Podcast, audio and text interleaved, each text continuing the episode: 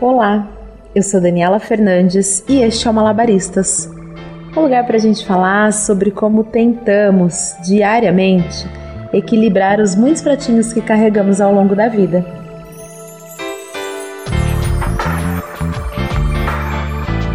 Oi, gente, tudo bem com vocês? Bom, como sempre, eu quero aqui começar agradecendo o seu carinho e o seu apoio em especial o episódio da semana passada, onde eu falei sobre luto e sobre a morte do meu pai.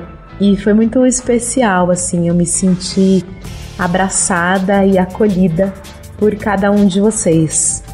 E, gente, olha que máximo! Esse é o Malabaristas número 31.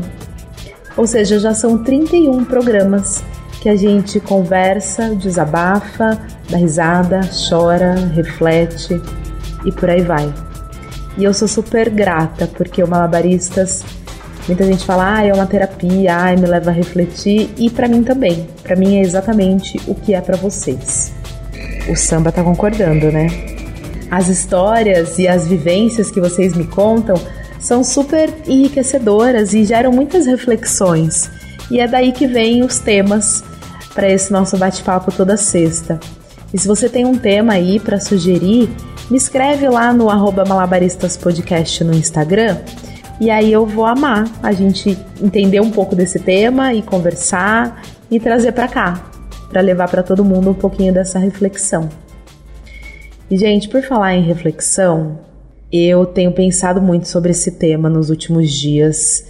Eu sempre tento trazer para cá vivências minhas, conversas, questionamentos, coisas que eu acho que me tocam enquanto ser humano e que vai tocar vocês também.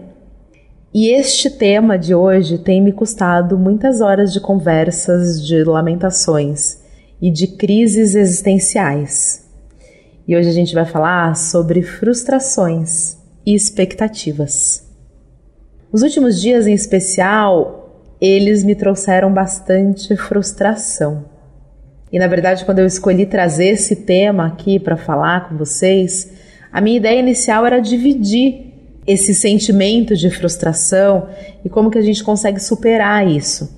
De como é ruim a gente se sentir frustrado, aquela sensação de derrota e de impotência.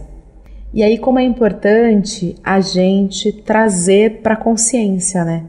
Como é importante a gente refletir e falar sobre o que nos incomoda, ao invés de só sentir, né, de responder com o fígado. Quando eu fui pesquisar e ler e conversar com as pessoas sobre frustração, eu me deparei com a coisa mais óbvia, que é: se frustra quem cria expectativa. E é isso, o tamanho da nossa frustração vai ser proporcional ao tamanho das nossas expectativas. E por mais que a gente tente evoluir, melhorar, meditar, tem hora que baixa a criança birrenta e mimada e a gente só quer chorar e fugir porque nada saiu como a gente planejava. Mas uma vez que não somos crianças birrentas, como é que a gente lida com tudo isso, né? Como é que a gente administra esse tanto de sentimento? E olha, eu vou confessar para vocês que eu, leonina que sou, eu gostaria que tudo saísse do jeito que eu planejei, né? Que tudo fosse conforme a minha vontade. E aí, conforme a minha vontade não é atendida, eu tenho vontade de sair andando e abandonar as coisas que não saem como eu gostaria. Bem sete anos mesmo, sabe? Mas a vida adulta não nos permite isso, né? A vida adulta não permite que a gente esperneie no chão do supermercado porque a gente queria levar uma coisa e a gente não tem dinheiro para aquilo. A vida adulta nos impõe que a gente acolha a frustração, que a gente entenda da onde ela veio, que a gente encare esse sentimento de frente e administre aqui dentro como que as coisas vão ficar. Então, primeiro, eu acho que vale a pena a gente entender da onde vem a expectativa. Se a gente está aqui falando que a frustração ela vem de uma expectativa não atendida, aonde as expectativas são criadas? Então, semanticamente, a expectativa ela é uma situação que a gente considera ideal, porém ela ainda não aconteceu. Ela está aqui no nosso imaginário. A gente espera que seja daquele jeito. Então, quando a gente fala de expectativa, a gente está falando de futuro, certo?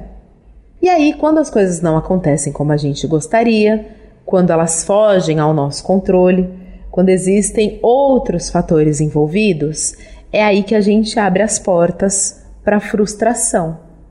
Ou seja, a gente se decepciona que alguma coisa não aconteceu como ela existia dentro da nossa cabeça.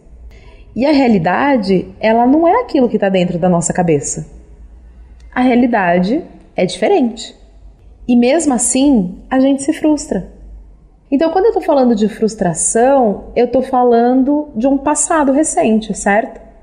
Eu estou falando de uma coisa que aconteceu que eu não gostei. Então, eu me frustro. Então, o que está acontecendo aqui? A gente tem expectativas projetadas lá no futuro.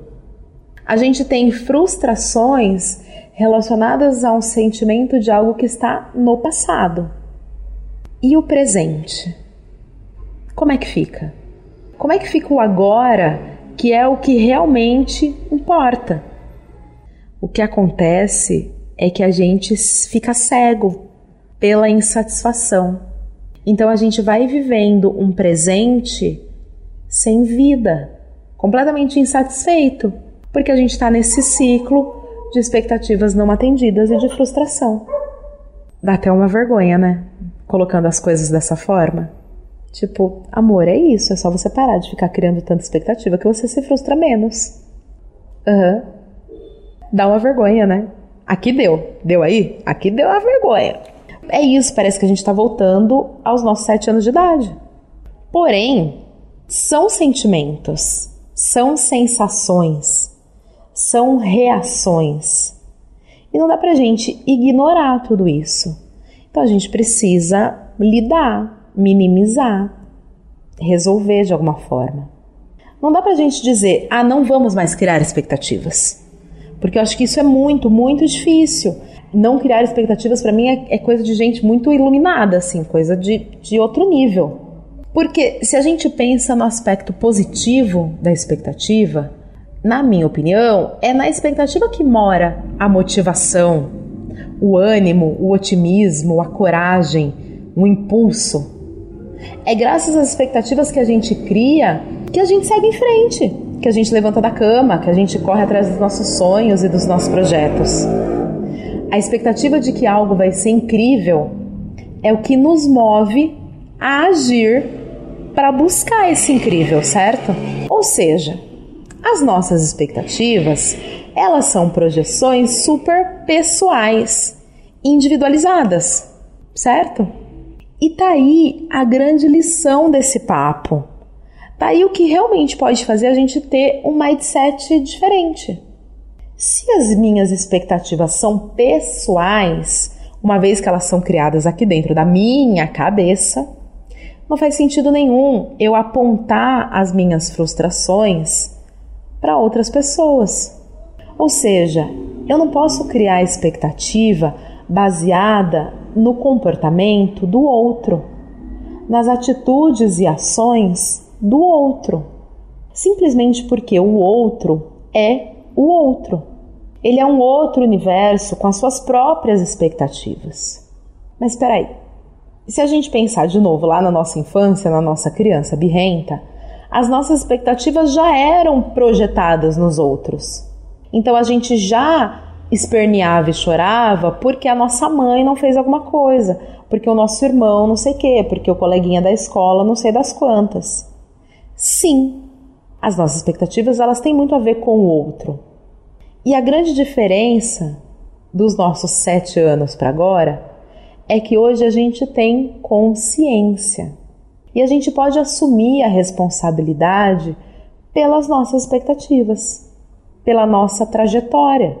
A gente hoje tem possibilidade de trabalhar a nossa inteligência emocional, ou pelo menos a gente deveria ter, para ajustar essas expectativas, ao invés de criar um comportamento padrão para o outro. Então, assim, se eu estou super frustrada com o meu trabalho, eu preciso pensar o que desse sentimento é minha responsabilidade. Onde está a minha parte dessa frustração? E o que é do outro? E aí eu tenho que elaborar e lapidar aquilo que é de cada um eu preciso conseguir trabalhar naquilo que me cabe. E eu sei que de repente parece um papo muito good vibes, assim, sabe? Ai, vamos soltar um pouco as coisas e vamos criar menos expectativa. Mas no fundo não é. No fundo é assim, no trabalho de novo. Se eu tô fazendo a minha parte, se eu tô super orgulhosa do que eu venho fazendo, então as minhas expectativas devem ser em cima disso em cima do meu aprendizado diário, em cima de que determinado projeto vai ajudar as pessoas. Eu preciso pensar neste caminho, no meu crescimento pessoal. Se o meu chefe vai me reconhecer, se a empresa vai me promover, se o meu time vai me valorizar, aí é outra história. Eu preciso entregar o meu melhor e confiar que o melhor vai acontecer para mim. É difícil, eu sei. Eu vivo isso. Praticar esse desapego, essa mente aberta de que ah, o melhor vai acontecer, é super desafiador.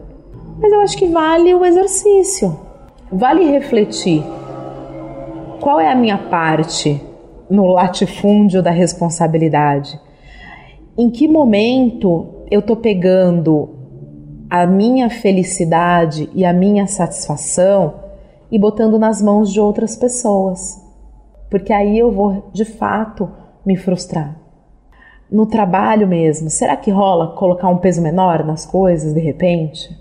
Será que rola eu olhar para minha vida e redistribuir os pratinhos de cada coisa? Eu acho que a maturidade também ajuda a gente a olhar para tudo isso com mais leveza e a equilibrar melhor, sabe? A dar a cada coisa o tamanho que ela tem de fato, ou pelo menos o mais próximo disso. Eu acho que se concentrar no momento presente. E aí sim tem muito a ver com meditação, com mindfulness, da gente olhar para o agora, sem o apego ao passado e a ansiedade do futuro, sabe? Respirar fundo, pensar no agora e de repente dividir o agora, sabe? ter esse papo aqui com vocês me ajudou a repensar algumas coisas. Então eu sempre digo que a gente precisa dizer as coisas em voz alta. Porque quando a gente diz, quando a gente verbaliza, quando a gente põe para fora, a gente começa a olhar isso de uma outra, uma outra perspectiva, né? E aí a gente vai certamente se frustrar menos. Olha, é difícil e é desafiador, mas eu acho que é possível. Eu acho que tem um monte de gente aí que já entendeu esse rolê da expectativa, sabe?